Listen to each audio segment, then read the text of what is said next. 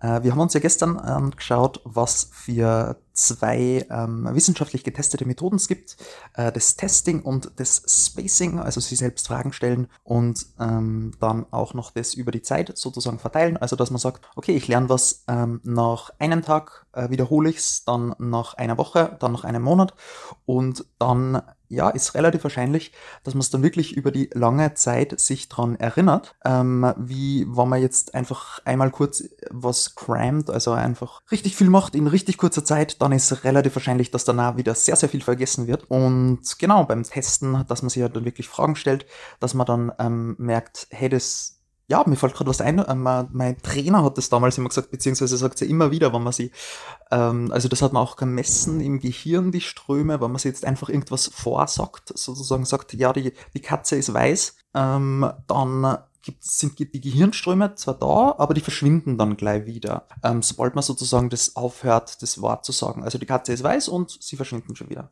Ähm, Hingegen, wenn man aber sich eine Frage stellt, also ist die Katze weiß oder vielleicht ein bisschen was tiefgründigeres, wo man dann wirklich ein bisschen überlegt, aber egal was, also wenn man sich eine Frage stellt, dann, dann haben, haben die ihm gemessen, dass die Ströme noch weiter ähm, fließen sozusagen bis zu 20 Minuten deswegen ist nämlich auch so, dass man irgendwie, wenn man so, wenn man seinen Autoschlüssel oder sowas vergisst, äh, also wenn man den sucht, dass man dann irgendwann einmal ähm, aufhört und aufgibt und sagt, ah, ich finde dann sowieso nicht, dann auf der Couch liegt verzweifelt und dann auf einmal kommt die Antwort, ah, der war ja hinterm Kastel. Und ja, also das ist sozusagen der Hintergrund, warum du deinen Schlüssel, deinen Autoschlüssel findest. Äh, jetzt komme ich noch zum äh, dritten Punkt und das ist das Interleaving. Äh, was das genau heißt, ist, dass man, ja, dass man einfach die Sachen so vermischt, die man lernt. Also nicht immer das Gleiche hintereinander macht.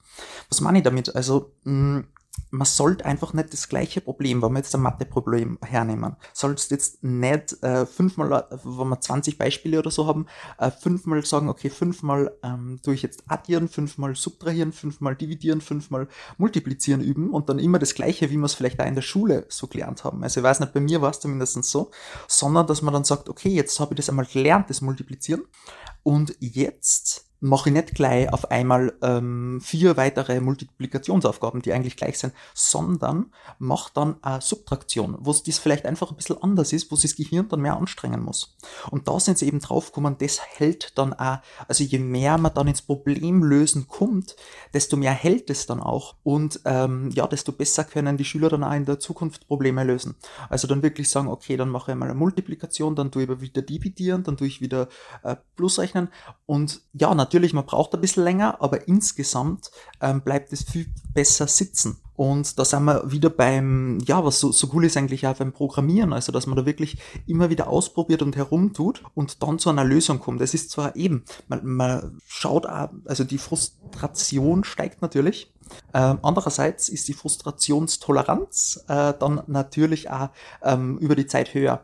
Und das ist schon was mega, mega cooles. Was ich auch noch cool finde, ist so ein, so ein Zitat. Also, difficulty, not ease indicates that you are learning. Also, es ist wirklich, es ist, wenn es schwierig ist, dann ist es auf jeden Fall gut. Wenn es zu leicht ist, dann mach was anderes, mach eine Pause, das sozusagen, dass du das vergisst und dann ähm, kann oder kann ja kann man mit dem Spacing-Effekt ähm, verbinden, dass du dann eine Pause machst und dann erst wieder, wenn es äh, wenn du dich nicht mehr dran erinnern kannst, dann ähm, beantwort, also dann probierst zu lösen oder mach einfach was anderes, misch was anderes rein, ähm, was eigentlich ja das gleiche ist wie wie das zum Spacen, oder? Also wie da eine Pause zu machen, wenn man eine andere Aufgabe wieder reinmischt.